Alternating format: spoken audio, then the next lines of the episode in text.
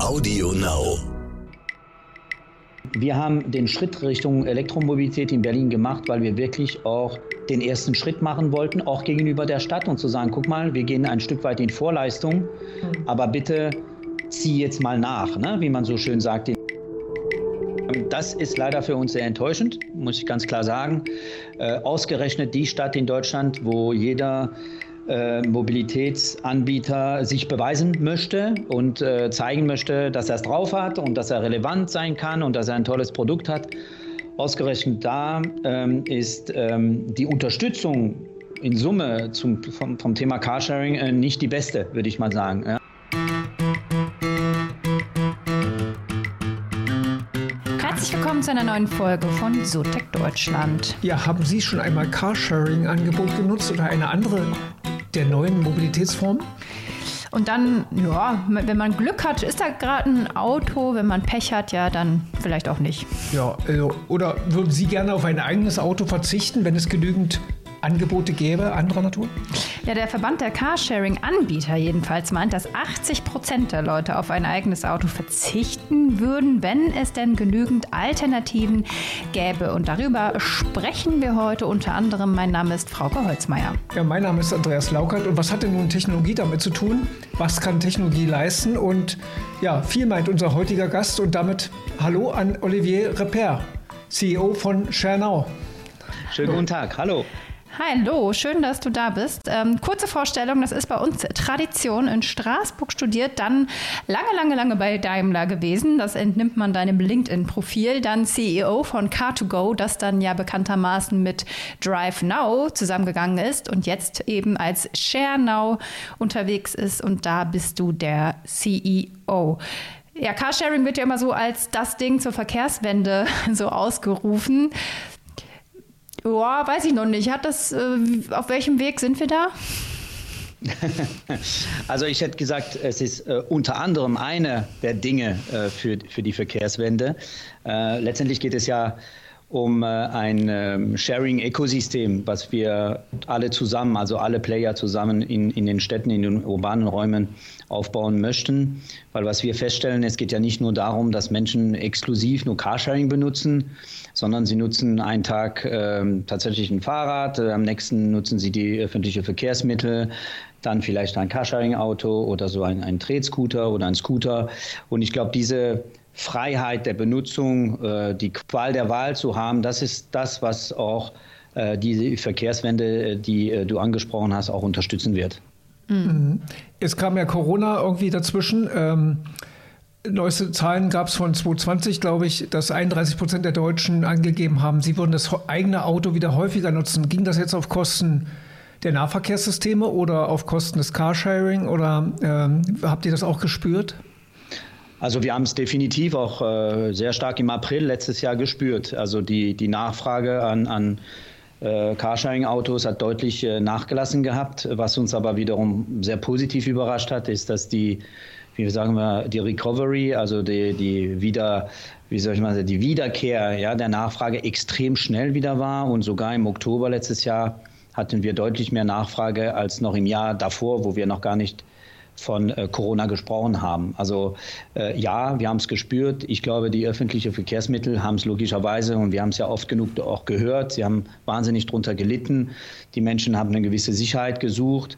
Ähm, ich muss sagen, dass äh, wir äh, natürlich, äh, was die individuelle äh, Verkehrs- oder Mobilitätsangebote haben natürlich davon profitiert Ende letztes Jahr und das haben wir auch in unseren Zahlen dann gesehen.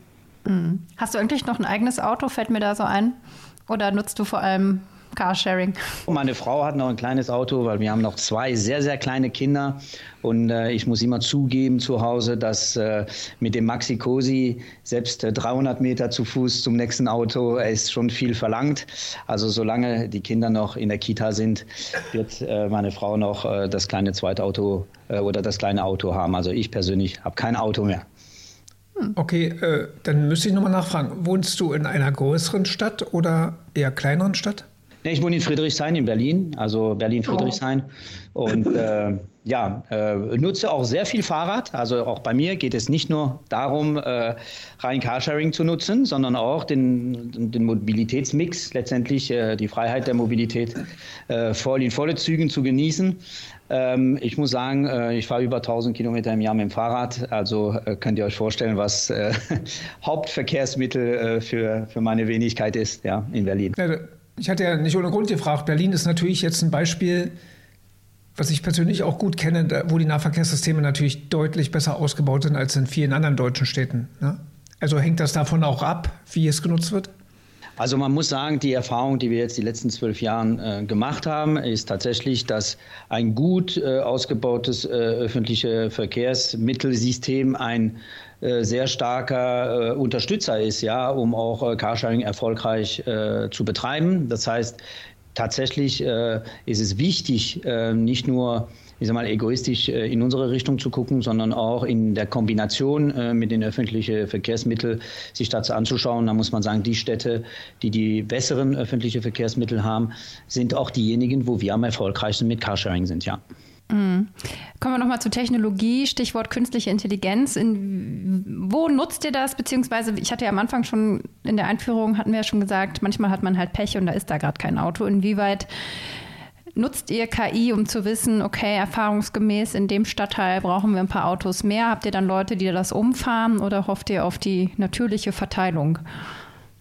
Ja, also äh, ich würde sagen, für uns ist es wichtig, dass wir unsere eigene Tech haben und äh, da zählen wir auch äh, unser BI-Team, also Business Intelligence, wo auch das Thema KI äh, mit angesiedelt ist. Warum wollen wir unsere eigene Tech und unsere eigene KI haben? Das ist ein bisschen vergleichbar mit, ich würde sagen, Carsharing ohne eigene Tech und KI zu betreiben wäre wie äh, Tickets für Konzerte zu verkaufen und keine Ahnung von Musik zu haben. Ja, so sehen wir das. Das heißt, wir wollen von A bis Z verstehen, was alles dazugehört, um Carsharing zu betreiben, also die Komplexität auch beherrschen, äh, diese nicht irgendwie extern einzukaufen, sondern das gesamte Ökosystem in-house entwickelt zu haben, diese ganze KI-Tools, die Algorithmen letztendlich in-house äh, entwickelt zu haben, um beispielsweise, und jetzt komme ich auf diese Use Cases, wo, wo nutzen wir KI?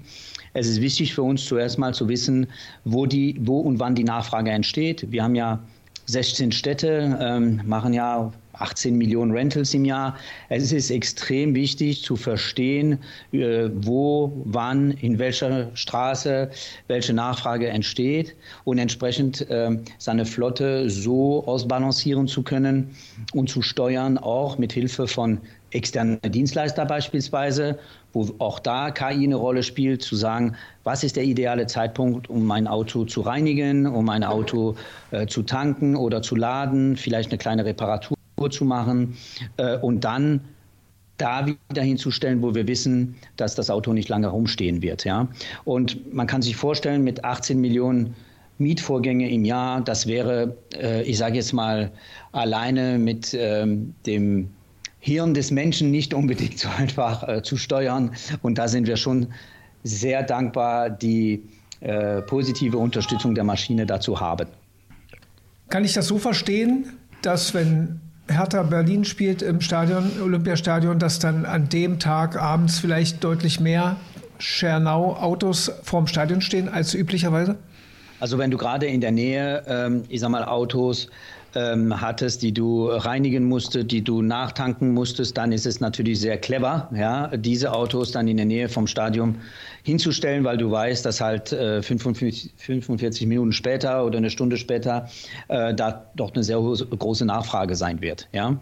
Also mit der Zeit, ähm, äh, die wir bereits schon unser äh, System betreiben in den, in den verschiedenen Städten, wissen wir ganz genau, wann, äh, wo welche Nachfrage entstehen wird. Wir wissen auch, ähm, wo wir zu viele Autos haben, wo wir zu wenige haben. Und deswegen ist auch in der Zukunft betrachtet das Thema autonomes Fahren eine sehr, sehr große Chance für, für Carsharing, besonders diejenigen, die dann auch die, die Tech beherrschen. Weil wenn wir einfach die Autos äh, bewegen könnten, ohne das menschliche Zutun, sage ich jetzt mal, dann könnten wir beispielsweise die gleiche Anzahl äh, der Mieten machen mit genau der Hälfte der Flotte, die wir heute haben. Ne? Also dieser Grad an Optimierung wird möglich sein, wenn eines Tages im urbanen Umfeld, und wir wissen alle, das wird noch einige Jahre dauern, ähm, äh, wir mit autonome Fahrzeuge letztendlich unser Geschäftsmodell betreiben können. Da erreichen wir dann nochmal äh, ein ganz anderes, neues Niveau an Effizienz. Mhm. Äh, das wird ja tatsächlich noch einige Zeit dauern. Ähm, wie gut wird denn Carsharing inzwischen eigentlich angenommen? Also, weil es, ich kann mich auch erinnern, es gab eine Phase, wo dann die Geschäftsgebiete auch mal verkleinert wurden in Städten. Ist das jetzt ein gegenläufiger Trend und, und geht ihr auch mehr in kleinere Städte?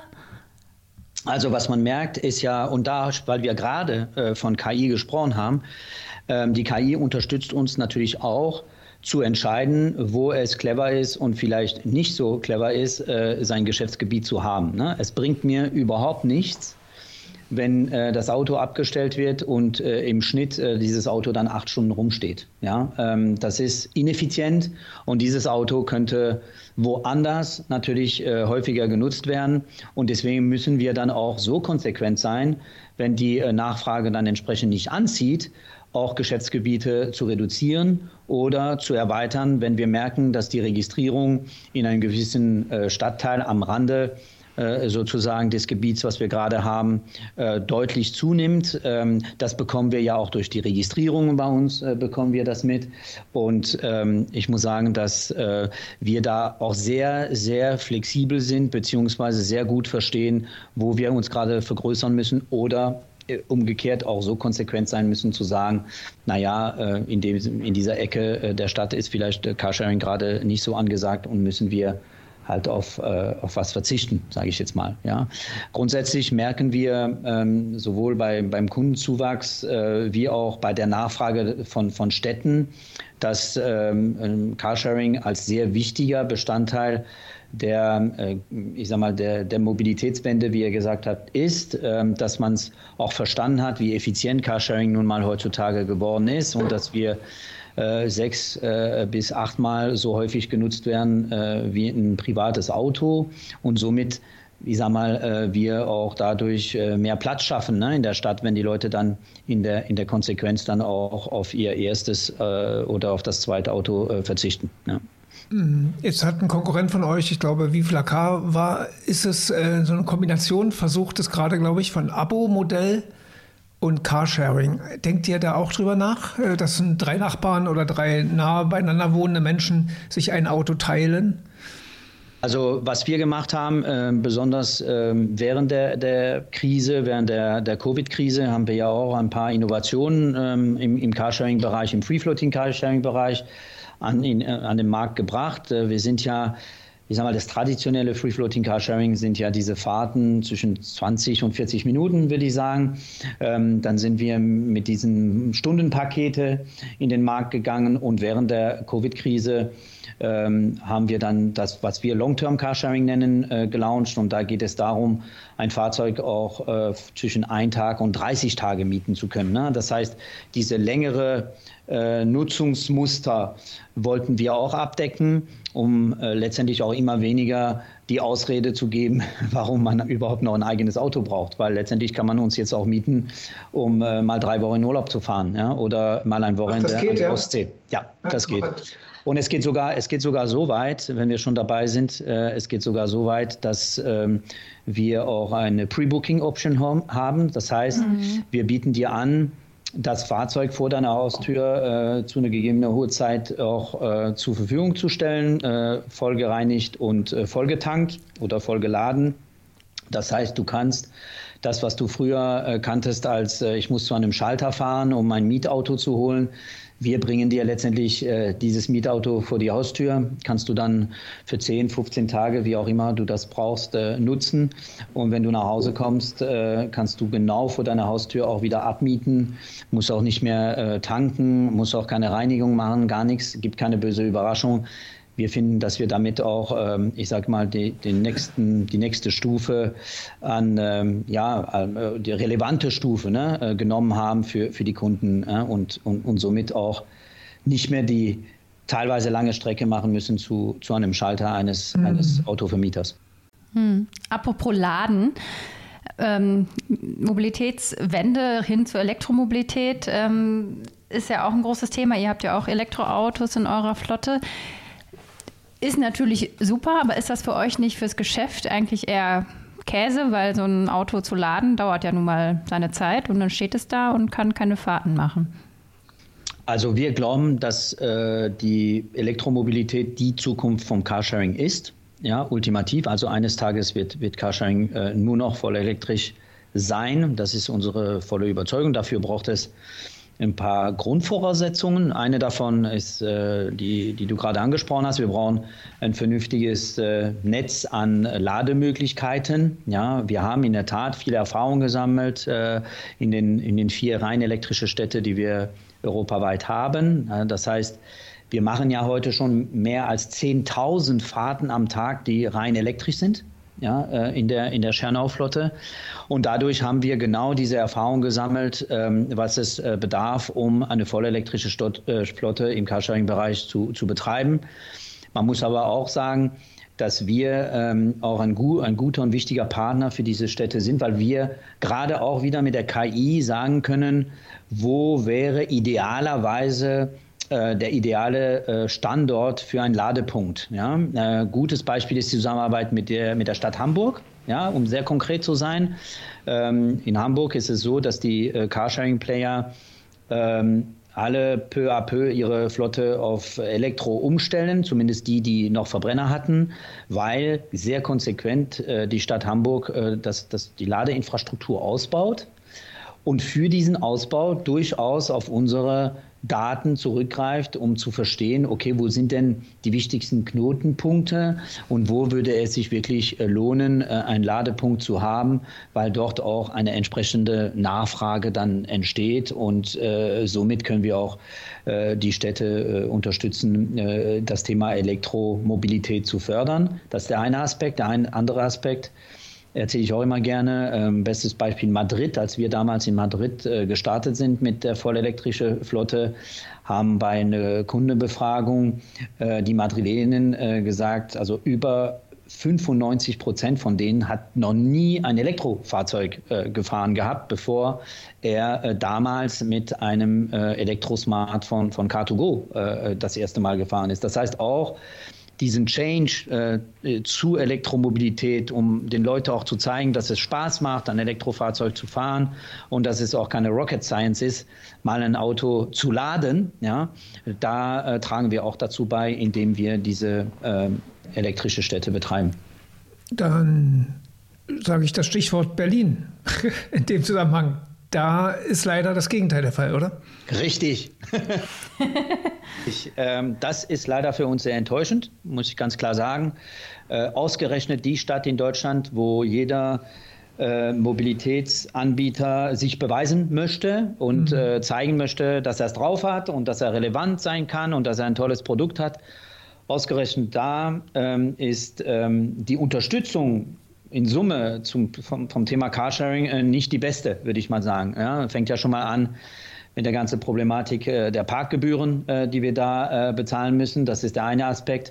Aber auch das Thema ähm, Elektromobilität, wie du es gerade angesprochen hast, dass wir nicht äh, die äh, Ladeinfrastruktur haben in Berlin, äh, die es ermöglicht, ähm, eine, aus unserer Sicht eine vollelektrische äh, Carsharing-Flotte zu betreiben. Das ist richtig. Das heißt, es gibt quasi, ihr seid ja, habt euch elektrisch zurückgezogen aus Berlin, ne? Also, also äh, uns ist es auch wichtig, ähm, wir haben den Schritt Richtung Elektromobilität in Berlin gemacht, weil wir wirklich auch den ersten Schritt machen wollten, auch gegenüber der Stadt und zu sagen, guck mal, wir gehen ein Stück weit in Vorleistung, mhm. aber bitte zieh jetzt mal nach, ne? wie man so schön sagt in einer, in einer Partnerschaft. Na, wenn der Partner halt nicht mitzieht, dann finde ich es auch wichtig, dass man konsequent auch dann äh, in die andere Richtung äh, wieder auch sagt, na gut, also ähm, das ist keine Win-Win-Situation, dann müssen wir halt äh, auch äh, von unserer Seite äh, uns da nochmal optimieren, was wir extrem schade finden und wir finden auch, dass es überhaupt nicht zu einer Hauptstadt passt. Mhm. Mhm. Seht ihr denn aber auch Potenzial für kleinere Städte oder tatsächlich auch fürs Land oder ist da Carsharing einfach eine Totgeburt? Ja, also in der Zukunft ähm, sehe ich schon äh, das Potenzial und das muss ja auch das Ziel sein, ne? in den mittleren und kleineren Städten auch Carsharing anbieten zu können. Die Frage ist halt immer, ob du selber anbietest oder ob du in die Richtung gehst, die, die wir auch im Kopf haben, zu sagen, guck mal, wir haben jetzt äh, zwölf Jahre Erfahrung auch mit unserer Tech und mit unserer KI. Wir, wenn wir die Mobilitätswende beschleunigen möchten, ähm, und, und das auch konsequent unterstützen möchten, dann ist es unseres Erachtens wichtig, dass wir unsere Tech nach außen öffnen. Also dass wir sagen, wenn ein Player oder ein großes Unternehmen, ne, geht es ja nicht nur um Städte, wenn jetzt ein sehr großes Unternehmen, was einen riesen Fuhrpark hat, sagt, ich möchte Corporate Carsharing machen, ich möchte äh, nicht mehr äh, 5000 äh, Dienstwagen in meiner Flotte haben, sondern nur noch 2000 und die sollen geteilt werden, dass wir äh, ein Produkt äh, in der Zukunft anbieten, ähm, die das ermöglicht. Ja? Und das Gleiche gilt ja auch dann äh, für kleinere Städte.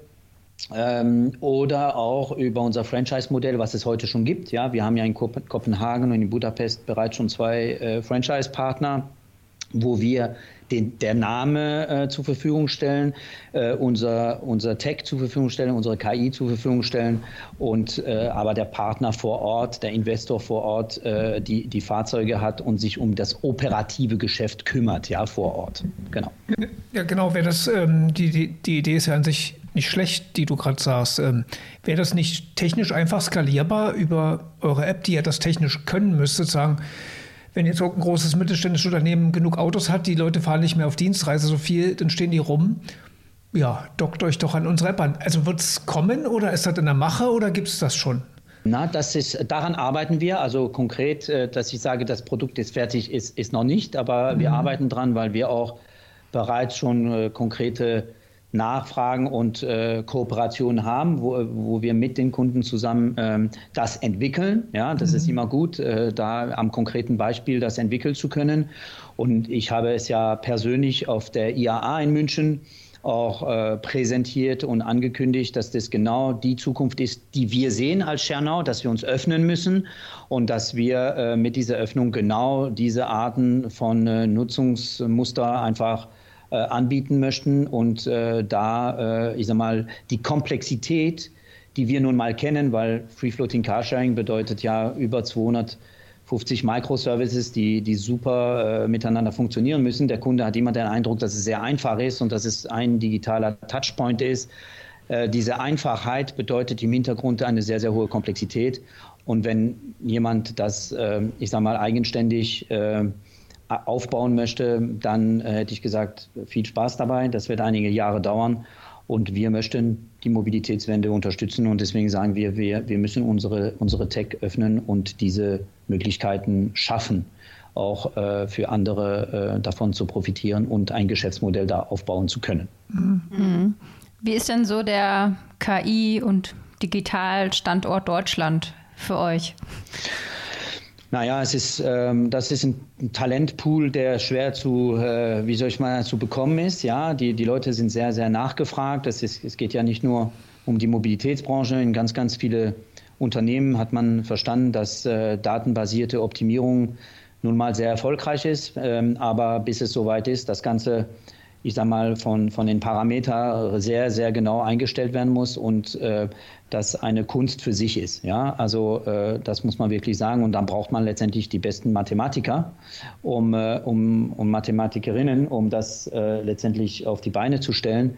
Wir haben einen Vorteil, muss ich sagen. Das Mobilitätsprodukt ist natürlich ziemlich attraktiv, ne? was das Thema Daten, Menge an Daten und äh, was die Use Cases angeht ist natürlich toll, wenn man jemand sagt, guck mal, äh, du kannst äh, an den Themen äh, arbeiten, was Nachfragevorhersage angeht oder das Thema Flexible Pricing oder optimale, wie soll ich mal sagen, Betreiben der Flotte im Sinne der Reinigung, der Wartung der Fahrzeuge und so weiter. Äh, du bist derjenige, der am Algorithmus arbeiten muss, um, um das wirklich sehr präzise und um optimal auf die Beine zu stellen. Das finden die natürlich sehr, sehr attraktiv. Das ist, das ist der Vorteil, den wir haben. Aber es ist schon so, und das höre ich von ganz, ganz vielen Unternehmen, dass sie sich sehr, sehr schwer tun, äh, da die Talente zu bekommen. Das, das, das, was du ansprichst, ist definitiv ein Thema. Hm. Ja, apropos Standort, ähm, für euch ist ja auch mitentscheidend, wie einfach sich Kunden äh, bei euch anmelden können und so. Das ist ja noch immer kompliziert, Ausweise, Führerschein etc. Jetzt haben wir ja gerade aktuell diesen tollen äh, Sache mit dem digitalen Führerschein. Die App hat nur einen Tag überlebt äh, vor kurzem und dann wurde sie wieder runtergenommen. Das wäre für euch so ein Fortschritt gewesen, auch der digitale Ausweis. Aber es dauert und dauert und dauert. Es ist doch ähm, hm, äh, nicht schön, um es mal vorsichtig auszudrücken. ja, das hast du sehr vorsichtig ausgedrückt. Äh, das ist tatsächlich. Ähm ein Thema, weil heute noch, äh, wir sind in einem digitalen Ökosystem und diese ganze Registrierung und Validierung ja, fühlt sich immer noch sehr träge an, muss man wirklich sagen. Ja? Ähm, und äh, diese, Validierungsschritt, also diese Zuverlässigkeit der Prüfung, ob das wirklich die richtige Person ist, ob der, der Führerschein wirklich äh, valide ist und so weiter und so fort, da tun sich auch die Dienstleister am Markt sehr, sehr schwer, den allerhöchste Qualitätsstandards zu, zu erfüllen, die wir, die wir nun mal haben. Ja? Ähm, wir hatten uns auch ähm, ja, ich sag mal, ein bisschen äh, große Vorfreude gehabt, zu sagen, okay, digitaler Führerschein sollte eigentlich einiges vereinfachen, ja, auch was, was das Thema Authentifizierung angeht. Ja, und dann haben wir alle zusammen realisiert, äh, auch da nicht ganz so einfach, äh, bleibt äh, ein Schmerzpunkt, ist so. Es, es ist einfach, äh, wir, wir brauchen den Führerschein, andere Player im Mobilitätsbereich wie die Trade-Scooter und so, ne, äh, die, die brauchen das nicht. Die brauchen ja nur eine Zahlungsmethode äh, und das war's. Ja. Wir müssen noch den Schritt machen ähm, für, bezüglich des, des Führerscheins. Und ähm, das ist noch nicht, äh, ich sage jetzt mal, in der Einfachheit äh, und in der Schnelligkeit äh, vorhanden, wie man sich da vorstellen können, könnte. Aber wenn man zurückblickt, wie es noch war vor sieben oder acht Jahren, dann kann man eigentlich doch äh, relativ äh, happy sein, dass äh, wir doch ein, den einen oder anderen Sprung nehmen konnten ne, an der mhm. Ecke. Ja. Jetzt soll ich gleich noch eine Frage stellen. Ja, ich habe gerade Frosch im Hals. genau, du, du sprachst gerade die Scooter an und so, und so weiter. Ich weiß, dass einige Unternehmen daran arbeiten, zumindest Startups. Wann wird es soweit sein, dass, dass ich als Kunde irgendwann ähnlich wie bei der Lufthansa, wenn ich irgendwo hinfliege und andere Unternehmen nutze, äh, die Starlines, ich einfach ein Ticket kaufe und äh, hin und her fliege. Also dass ich hier aus dem Haus gehe mit einem von mir aus Street Scooter oder einem Scooter ähm, zur Bahn fahre mit einem ICE und am Zielbahnhof von euch ein Auto nehme und dann irgendwo hinfahre. Also und nicht drei Apps brauche, um diese drei Lösungen zu nutzen, sondern eine am besten oder was auch immer. Gibt es da Ideen oder wird man da irgendwann zusammenkommen?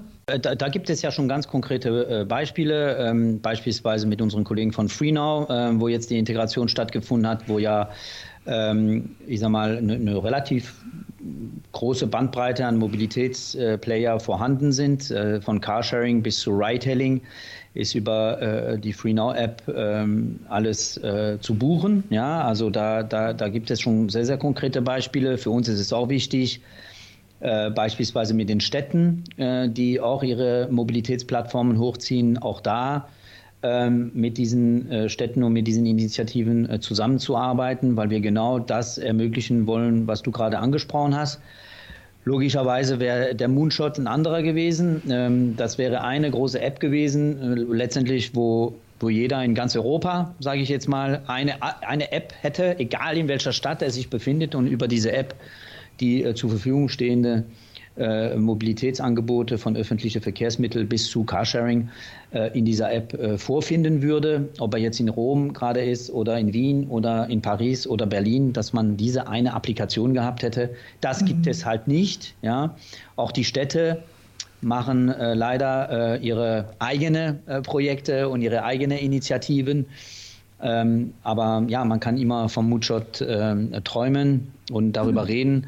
Ähm, konkret ist es aber schon so, dass äh, die Städte, wenn man sich Hamburg anguckt, Berlin, München oder im Rheinland, ähm, da gibt es schon sehr, sehr fortgeschrittene ähm, äh, Zusammenarbeit, um uns zu integrieren in, in sozusagen Mobilitätsplattformen, ja? auch wenn mhm. sie zuerst mal nur lokal sind. Mhm. Ja.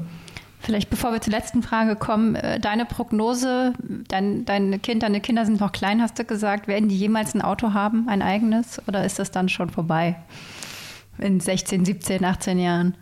Ja, das äh, muss ich leicht schmunzeln. Äh, der, der zweitjüngste ist äh, erst drei Jahre alt und ähm, wenn er vor der Haustür steht und eins unserer Autos sieht, dann sagt er ihm, ah, guck mal, Papa-Auto, das ist ein Papa-Auto. Ja? Also ich glaube, ähm, der hat schon sehr schnell kapiert, äh, dass ähm, man Autos ähm, ja nicht nur für, für, für sich alleine haben, haben muss, ja, sondern ähm, in so eine in so eine geteilte äh, Mentalität äh, absolut. Und da spreche ich nicht nur von Autos. Ne? Ich glaube, grundsätzlich haben wir einen Wandel in der Mentalität, äh, die in die Richtung geht, dass äh, Besitzen nicht mehr so wichtig ist und äh, eigentlich Teilen deutlich effizienter ist und auch sogar viel cooler ist, hätte ich gesagt, ja, als äh, unbedingt behaupten zu können, guck mal, was ich alles besitze. So, also ich glaube, ähm, besonders die jüngere Generation, die ist meistens äh, viel schneller als wir, ja, äh, was äh, der Wandel angeht und sehr offen dafür. Und ich glaube schon, ähm, dass wir, wir, die Älteren, sage ich mal, eine große Verantwortung haben, ähm, auch äh, diese, äh, ist, dieses Ökosystem in einem effizienteren Zustand äh, zu hinterlassen, als wir es vorgefunden haben. Und ich glaube, da ähm, haben wir schon sehr, sehr gute Fortschritte gemacht. Und ähm, ich glaube, das ist äh, eine ziemlich äh, gute Prognose, wenn man sagt, dass äh, die Generationen nach uns, die werden sich äh, immer noch für Autos interessieren und auch vielleicht gerne Autos fahren, weil auch Elektroautos sehr, sehr viel Spaß machen, aber nicht unbedingt diese Autos besitzen müssen. Ja.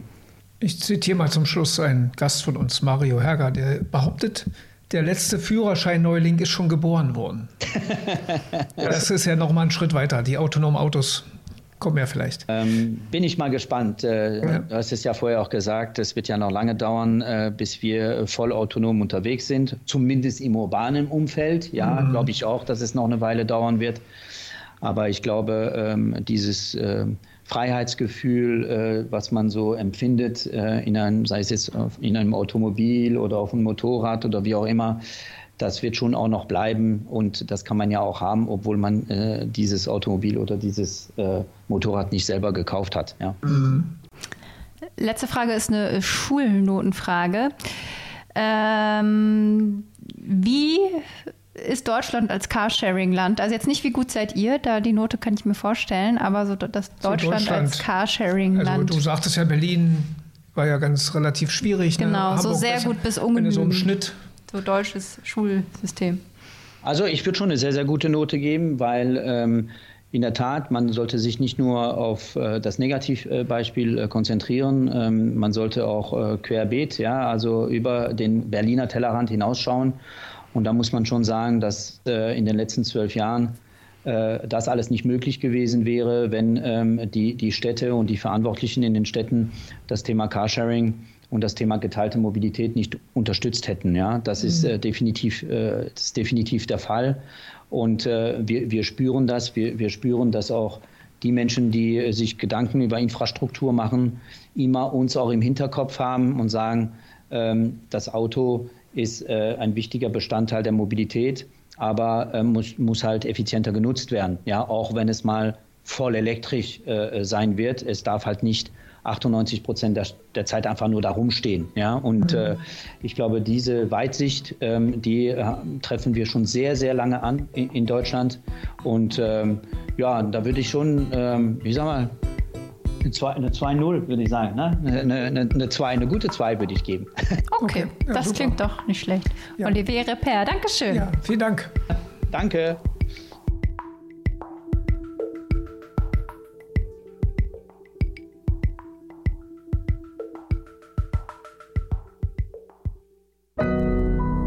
Audio Now.